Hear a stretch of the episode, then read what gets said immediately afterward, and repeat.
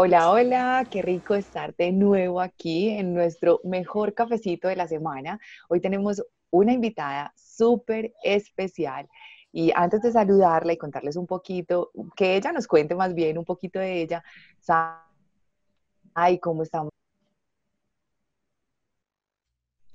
Súper, súper aquí en Madrid. Este, el día está muy lindo, muy lindo.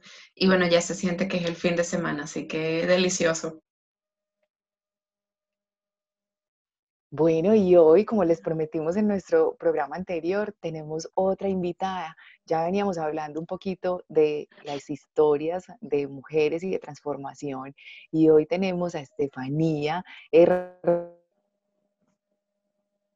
Herrera. Estefa, hola, qué rico tenerte aquí. Hola Moni, hola Zaire, muchas gracias por esta invitación, me honra y me emociona mucho pues, poder compartir con ustedes desde su podcast. No, y lo mejor va a ser que te vamos a preguntar de todo. Así que arranquemos. Ahí con la lista, tenemos una lista de preguntas. Perfecto. Steph, cuéntanos a qué te dedicas, qué, cuál es tu pasión, sabes eh, qué, qué estás haciendo, todo. Cuéntanos todo sobre ti. Bueno, em, soy una mujer que respira, soy una mujer buscadora, eh, apasionada como por el servicio, me gusta dar, me gusta contribuir, me apasiona pensar en que puedo aportar algo para hacer la diferencia, para hacer de este mundo algo mejor. Y em, ¿qué hago? Ahora lo que estoy haciendo y a lo que me estoy dedicando es a acompañar procesos terapéuticos em, y de sanación o liberación, se llama Liberar para Sanar la propuesta, em, de personas, parejas y bueno, también como grupos familiares transgeneracionales, o sea, el estudio del árbol genealógico. Pero también estoy incursionando un poco como en, en la academia y he tenido pues como ahorita el placer de, estoy explorando eh, el, el, poder ser como profesora o tutora, eh, y acompañar, digamos, la parte del ser a ser, de la parte profesional, de profesionales o información, valga la redundancia, que están eh, aprendiendo un poco del trabajo social o de la psicología, pues como de estas áreas en las que apasiona. Entonces ahora, eh, pues eso es lo que, lo que me ocupa, lo que me apasiona. Em, ¿Qué más puedo decir? Mm. Estefa, ¿cómo llegas ahí? Tú eres trabajadora social y ¿cuál fue el bichito? Yo, te pregunto siempre por la pulga. ¿Cuál fue la pulga que te dijo me voy a mover a esto, a este otro tema? ¿Cómo llegó a tu vida todo esto de lo de la terapia eh, transgeneracional? Bueno, eh, pues Moni, la verdad es que yo en mi experiencia como que he aprendido a dejarme llevar por pues como por esos caminos que se te van presentando. Yo estaba trabajando en esa época en, como consultora de, Naciones Unidas, recuperación emocional para atención psicosocial a víctimas del conflicto armado aquí en Colombia. Em, estaba em, creando propuestas para la recuperación, digamos, em, de comunidades víctimas de minas antipersonales, está trabajando con el dolor, ¿sí? Estaba pensando y haciendo parte de un equipo maravilloso em, en pilotos de cómo apoyar, eh, apoyar psicosocialmente los desminados humanitarios acá en Colombia. Estaba Tabicas para poder como formar a los niños víctimas de minas antipersonales. Entonces fue un recorrido que tengo que, tengo que darle los créditos, un recorrido profesional que me apasionó mucho y me acercó y me sensibilizó mucho frente al dolor emocional. Em, acompañando, pensando, conectando con ellos, hablo de comunidades rurales, de comunidades citadinas, hablo pues de una diversidad de poblaciones, desde niño hasta el más adulto, familias, grupos. Em, que eh, me conectaron mucho como con lo que somos, la humanidad que somos, ¿sí? Y cómo nos movemos emocionalmente en los diferentes desafíos que se nos presentan. Entonces, eso eh, me movilizó mucho y le di acompañamiento del dolor y al entendimiento de como las emociones esas emociones que nos habitan, em, esas emociones que, que, surgen por situaciones pero que no nos definen. Entonces, em, empecé en realidad a, tener apertura y, me recomendaron em, la psicogenealogía, pero en realidad ni me, ni me dijeron el nombre. Yo simplemente empecé a estudiar porque me gusta estudiar y dije, bueno, estoy aquí en la capital, eh, mientras trabajo, pues estudio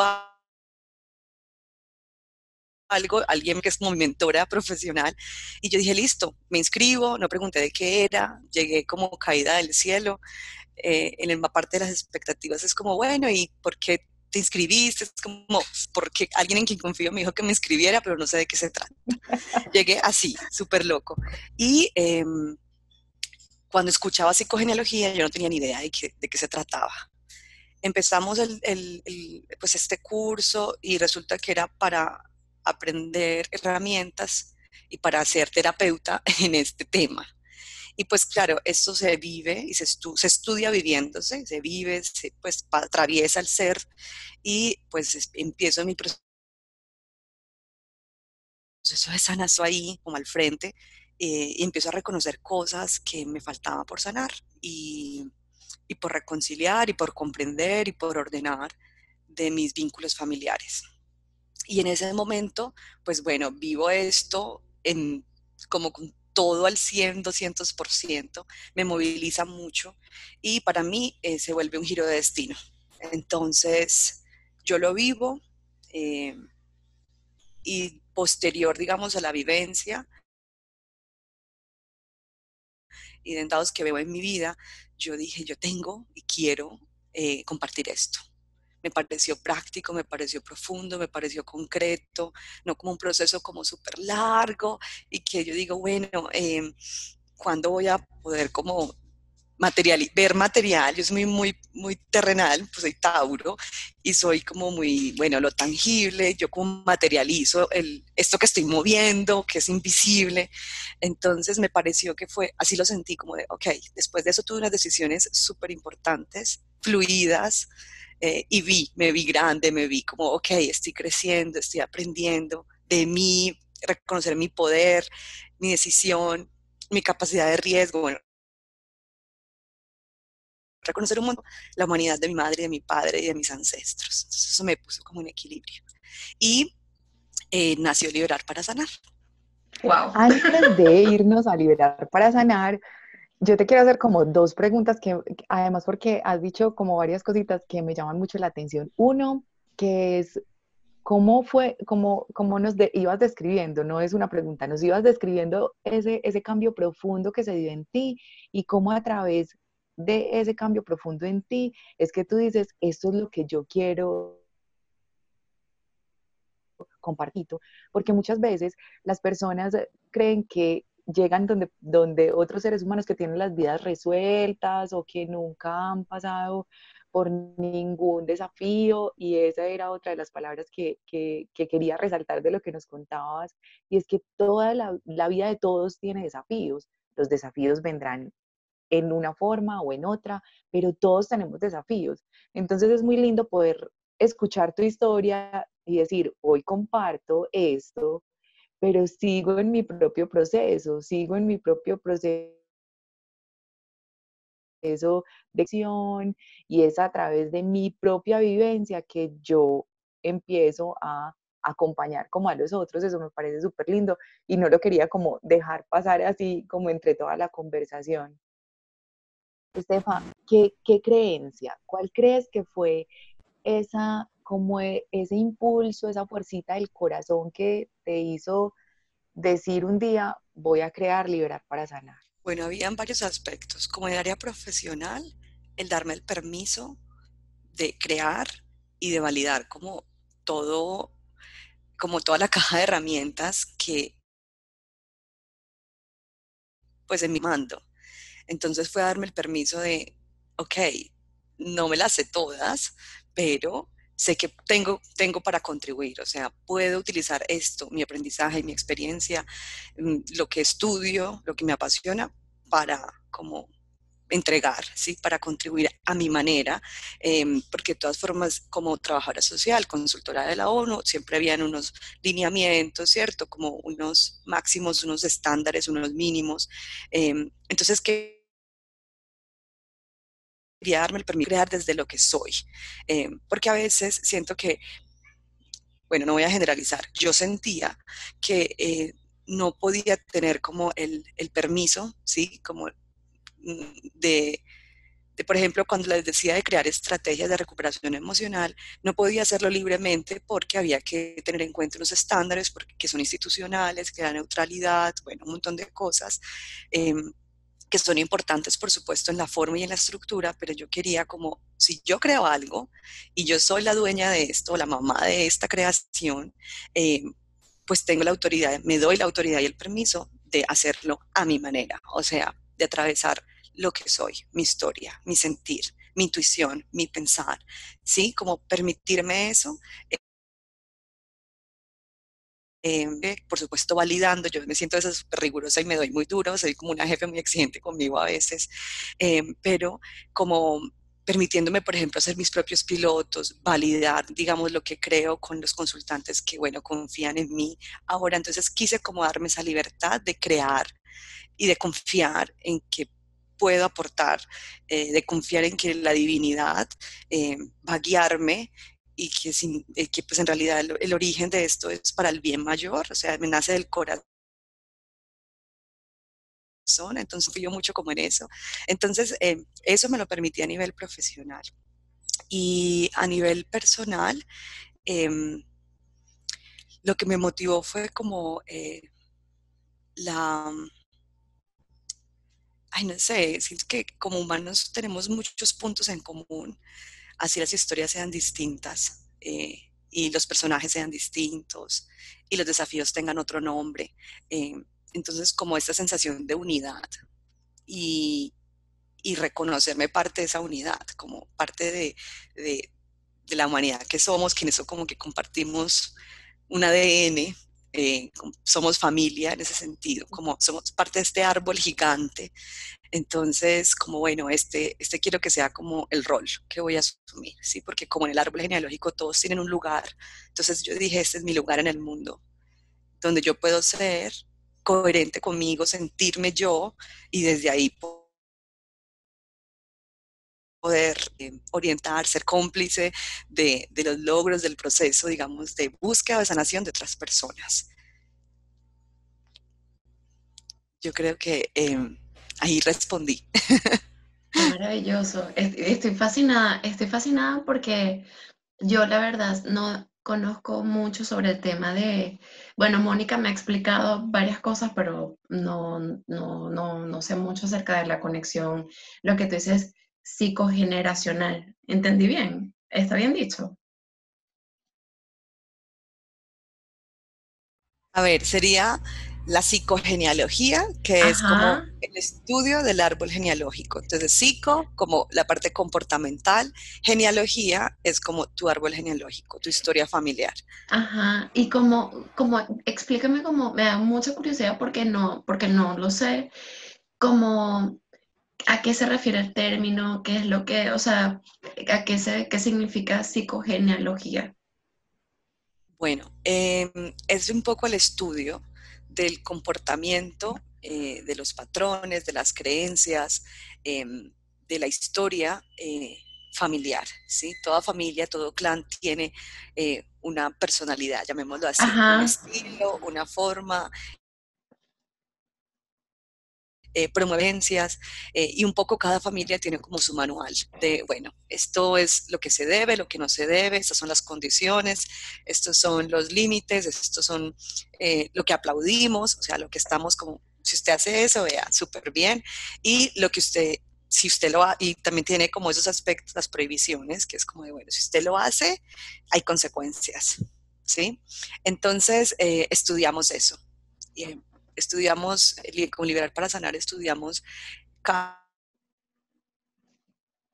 historia familiar, porque eso tiene un impacto en las decisiones vitales y, en, en, lo que nos ocurre en el presente. Entonces, como que vamos un poco al pasado y a la historia eh, a esa novela, así le decimos, la novela familiar, que son como el personaje que es el malo, el bonito, el bueno, el, el, el bravo, el que pone los límites, ¿cierto? Como el traidor, el mentiroso, bueno, como una novela, hay unos personajes, entonces poder entender cómo es esa novela de mi familia, para no, no para juzgarla, sino para comer lo mejor de ella. O tomar distancia de lo que yo siento que a mí no me hace bien, pero desde lo amoroso. Sí. Exacto. ¿Y eso se refiere a tu núcleo más cercano o, o a generaciones, sabes? O sea, ¿hasta cuál es el alcance de, de esa información? Bueno, puede ser, puede ser hasta ocho generaciones si conoces la información, si tienes la información, y si no también, porque también depende de toda la historia de tu familia. Y desde el enviado del árbol, que así me gusta nombrarle como a la persona que conecta con estos temas, ¿sí? Como el enviado del árbol es el, que, el consultante que llega a liberar para sanar, y es el que le conecta, el que se mueve, el que es, es muy sensible al tema del clan y quiere hacer algo para él, para, esa, para, ese, para, para su ser y para todo el árbol. Entonces pregunta que puede ser algo que ya sospecha que se repite, algo que intuye, que tiene que ver no consigo mismo, sino con su historia familiar, eh, o algo que le genera conflicto o tensión emocional con alguno de sus miembros. Entonces llega con, ay no, tengo, en mi familia yo he visto que hay problemas de dinero, que el dinero es un bloqueo, es un tema que me cuesta mucho, como que mi familia no, no avanza esto, o es un tema de, pareja, como las mujeres entonces no se casan o los hombres son infieles o de la familia o se presentan abortos en el linaje eh, femenino o en el linaje masculino, los vínculos, dinero, el trabajo, profesiones, bueno, situaciones de la vida diaria, en realidad, que podemos llamar desafíos, pero que identificamos que se repiten o que tienen un vínculo con la familia. O que puede que ni siquiera lo, lo sospechemos, pero cuando uno se acerca a esto, encuentra como, ah, claro, es porque en mi familia, ¿cierto? Ha pasado esto o pasó una vez. Entonces vamos desde el núcleo hacia afuera para responder tu pregunta. Entonces, primero papá, mamá, que es quien nos dieron, nos dio la, nos dieron la vida, vínculos de hermanos, que es como nuestro primer eh, grupo de socialización y de los que nos dan las bases emocionales, eh, y ya de ahí vamos hacia afuera, según el alcance y, y el interés del consultante. En realidad vamos hasta donde el consultante quiera o la consultante quiera. A mí me parece súper interesante lo que dices porque fíjate que yo lo conecto mucho con, mi experiencia como, o sea, como venezolana, que nosotros literalmente no, la familia se, se, des, cada quien está en un país diferente, tú tienes familia por, sabes, como estamos todos regados y como eso, por ejemplo, en las sesiones de coaching con mis clientes, yo lo veo como, como afectado, entonces no sé como, o sea, desde tu punto de vista, ¿qué otras implicaciones hay como de todo ese, no sé si la palabra es desarraigo, porque, pero es como, eh, no sé cómo lo ves tú, ese proceso de que de repente, porque además fue como, para muchos de nosotros fue como medio repentino, porque de repente tú estás con tu trabajo, estás con tus cosas y, y en seis meses dices, bueno, no, en seis meses nos vamos, en seis meses tienes que dejar a tu familia, en seis meses dejas todo y comienzas tú sola afuera. Y muchos de nosotros teníamos, bueno, gente que salió con, no sé, 22 años, 23, yo salí con 25, que si te pones a pensar somos relativamente jóvenes todavía. No sé, cómo, cómo, ¿cómo lo ves tú? Bueno, mira que ahí dentro de la genealogía, em, es como muy, muy bonito poder primero intentar eh, conectar como esas, esas experiencias de, de, migración, ¿sí?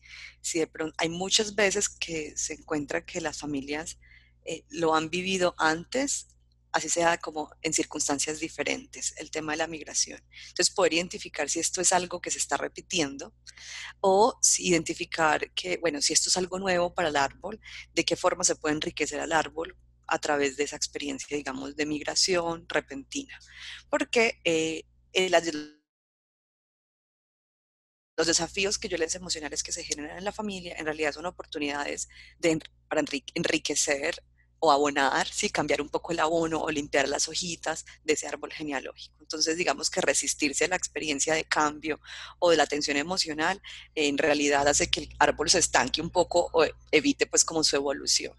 Em, eso por un lado. Por el otro lado, em, por supuesto, tiene unas implicaciones eh, emocionales em, y un giro de destino para el árbol genealógico, si es, por ejemplo, por la primera vez que ocurre y por la interpretación que hace ese árbol genealógico de esa experiencia. Entonces, ¿cómo la vive los miembros de ese árbol? ¿La viven como una exclusión? ¿Lo viven como una traición? ¿Como una humillación? ¿Como un abandono? ¿Cómo, cómo, cómo lo interpretan y cómo lo vive ese árbol genealógico? Y allí es súper importante poder identificar esa emoción digamos que, bueno, sabemos que es colectiva, pero pues para ese árbol, ¿qué fue lo que le significó? Em, para poder entonces resignificarlo, ¿sí? Cuando digo resignificarlo es poder cursos de afrontamiento que, se, que el árbol genealógico generó a partir de ese desafío. Ahora, el desarraigo es, un, es una, es una mm, ¿cómo se llama? Esto es una consecuencia, una afectación psicosocial, pues ya ahí lo hablo como un poco de la experiencia con conflicto armado, que es como el desplazamiento. Entonces es una, es una afectación psicosocial que, em, por supuesto, empodera mucho una vez uno pues atraviesa toda la emoción que genera eh, el, el, desarraigo. Y para ello, por ejemplo, hay una terapia muy hermosa que se llama Un lugar en el planeta eh, y es precisamente em, poder ordenar todo esto que generó el desarraigo y la migración y poder tener un lugar en el mundo, ¿cierto? Simbólica, la necesita saber cuál es su lugar, pues, y las almas, los seres, necesitamos como, ok, aquí estoy, em, esto me pertenece y esto también hace parte, como lo integro a mi identidad, ¿sí? O hace parte de mi historia pero eh, como no siempre se vive tan naturalmente, digamos, en, este tipo de afectación, em, se vive como, bueno, sí, una parte de mí acepta que esta es mi casa ahora, pero mi mente está todo el tiempo en sueños, en ideas, extrañando. me ese lugar en donde estaba, que me tuve que ir de repente. Entonces la mente tiene, se toma, o sea, tiene necesita tiempo para asimilar como este cambio tan repentino. Em, entonces, poder integrar esa terapia que te digo que se llama Un lugar en el planeta ayuda a integrar y eh, la aceptación, la psique, pues la inconsciente, lo simbólico, eh, lo transgeneracional también, poderle decir a la familia, bueno, yo sigo siendo parte del de, clan, sabemos que provenimos de este lugar, pero ahora estamos como como mi espacio, ¿sí? como mi lugar en el mundo. Nos queda, nos queda un poquito de tiempo, pero de hecho me parece, es, alucinante lo que estás diciendo, porque yo de hecho, Moni lo sabe, eh, yo desde que yo me vine a España, yo tuve, tuve una pesadilla súper recurrente y es que yo tenía pesadillas de que yo de repente despertaba en Venezuela y no podía salir de Venezuela.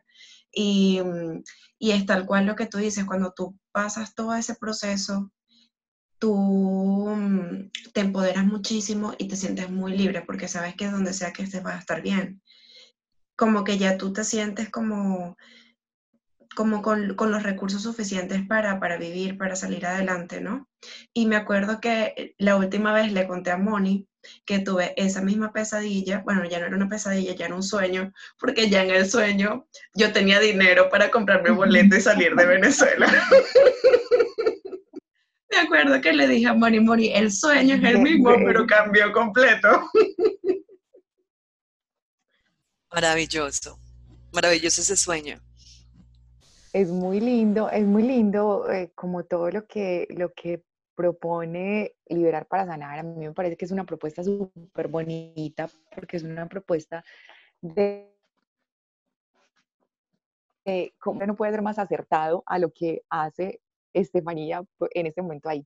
Eh, y es muy lindo también poder reconocer como, como el alma de ese, de, pues como de, de, ese proyecto, como poder reconocer el alma del proyecto, porque es quién es la persona detrás de lo que, lo que propone Liberar para Sanar. Y es, ya Zaire nos dijo que tenemos poquito tiempo y yo no quiero dejar que se acabe este programa sin que nos cuente un, cuentes un poquito el, eh, el, tour Colibrí, porque acabas de hacer un viaje por todo Sudamérica, llevando la propuesta de liberar para sanar a muchísimas otras personas, a muchísimas culturas, que aunque parece que somos todos latinos, tenemos cada uno nuestra, nuestra dinámica, nuestra forma. Eh, así como que un súper resumen de, de esa experiencia. Bueno, el Tour Colibrí es la unión de como dos sueños conjuntos. Un sueño que he tenido siempre eh, después de volver de Europa. Yo dije, es imposible que, que no conozco aún este lado que me queda más cercano y ya me fui por allá todo lejos, entonces dije, no, quiero recorrer mis raíces, quiero saber que me conecten también con este lado eh, latinoamericano, pues que además somos como muy hermanos, así lo siento. Entonces me fui a recorrerlo, entonces mi sueño fue como, ok, me doy un año, eh, que a veces llamamos sabático, pero en realidad para mí fue un año súper movido, que no tiene nada de sabático, porque no estaba en hotel cinco estrellas, pues con buffet, sino que fue como eh, vivirlo un poco como tratar de vivir local al lugar que, llegaba. Entonces fue muy, muy bonito porque fue como sentirme fui de alguna forma. Entonces el Turco Librí surge en la Amazonas, que fue la forma en cómo salí de, Colombia em, por Amazonía. Entonces em, estuve en un lugar, en un pueblito indígena que se llama em, Macedonia, si no estoy mal, sí, Macedonia. Y allí eh, eh, un, indígena, en realidad, que pues fui, no, no fui en tour, pues, ni en agencia turística, él empezó a hablar del el colibrí para ellos. Y empezó a contar pues que cuando el colibrí les visita, eh, es, el, es, el, mensajero de los buenos presagios, que es un animal sagrado, que es el que se lleva tus buenos deseos. Entonces, que por eso había que ser muy, muy eh, consciente de los deseos que teníamos para nuestra vida y para los demás, porque si el colibrí llegaba, se iba a llevar ese deseo, entonces que teníamos que ser cuidadosos con lo que deseábamos, y como desear cosas bonitas, bueno. Entonces, eso a mí me conectó mucho y em, salí para Brasil y en Brasil. Entonces esto me quedó resonando mucho y allí entonces construí al Tour Colibrí, construí y empecé a hacer los contactos con Paraguay, eh, decidí que quería llegar a Argentina, entonces empecé a, como a moverme, mirar como con quién podía co-crear y generar pues estos espacios de co-creación, de talleres, de conversatorio. Muchos los hice gratuitos, otros los hice con, con en Argentina sobre todo, eh, funciona mucho como ah, el pago voluntario, como lo que tú quieras dar, lo que te nace, con un mínimo sugerido. Entonces dices como este valor, 20 mil pesos es lo mínimo, y tú das de ahí según la experiencia. Entonces también me permití explorar eso, que como el dar y el recibir fue súper enriquecedor. Y en Paraguay sí fue un precio como fijo, en un lugar fijo, compartido, pues como todo. Eh, fue súper bonito, fue eh, un crecimiento grande eh, para liberar, para sanar, fue una experiencia personal y profesional pues inesperada en realidad porque yo no tenía expectativas como claras, pero quería vivir esto, em, la posibilidad de reconocer la humanidad, que tú decías, mocencias, contextos, historias, em, formas de ver el mundo, pero el mundo emocional es algo que, que bueno, en todos como sus, sus colores y sus formas, porque por supuesto ahí no hay nada estándar, eh, es muy importante para el ser humano, pues como esta, este hogar emocional. Entonces, nadé como pez en el agua, me encantó descubrir eso. Em, aprendí mucho porque hice mucho intercambio de conocimientos también con seres hermosos, aprendí de Reiki, aprendí de muchas cosas.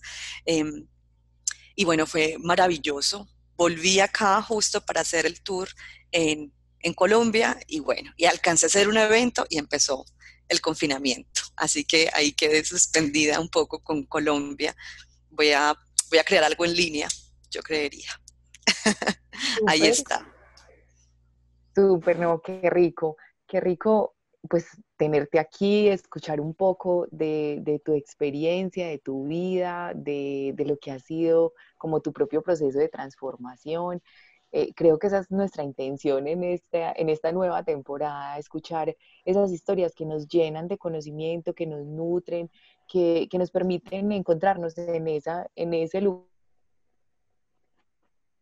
común, de, de, de también poder escuchar, eh, yo le decía a Zaire en, el programa pasado, es poder escuchar que hay otras personas con nuestras mismas inquietudes, con nuestras mismas eh, preguntas, eh, con alguna intención similar, queriendo crear lo que nosotros ya estamos creando o, queriendo vivir ciertas cosas que, que, otras personas ya han ido viviendo. Entonces es un aporte, es una, una conversación que a alguien le puede servir para decir, ay, qué rico esto, y también para ver que hay otras, desde, nuestro, desde nuestra visión del mundo creemos que hay una sola forma de resolver las cosas y podemos encontrar un abanico de posibilidades terapéuticas para sanarnos el alma, para encontrar todas las posibilidades en nuestra vida, para acompañarnos de seres maravillosos como Estefa. Pues Estefa además es mi terapeuta, así que es maravilloso poder, poder vivir como todo este proceso y para todos los que quieran vivir este proceso y nos estén escuchando, pueden saber, conocer la encuentran en redes sociales así, Liberar para Sanar, y Estefa es un, un ser humano maravilloso. Gracias, Estefa, por estar aquí, por compartir este ratico con nosotros, este café con nosotros. Bueno, el mejor de los cafés que me he tomado. Demasiado lindo este espacio. Muchas gracias por la invitación. Y bueno, ya saben que aquí estoy si en algo he de apoyarles o servirles. Qué alegría. Gracias. Bueno, entonces esto ha sido todo el programa por, hoy. Les mandamos un beso enorme. Tienen la cuenta de Moni, la, la, cuenta de Estefanía y cualquier cosita nos pueden preguntar por redes sociales y con gusto les compartimos detalles y contactos y todo. Entonces, bueno, les mandamos un besito y chao.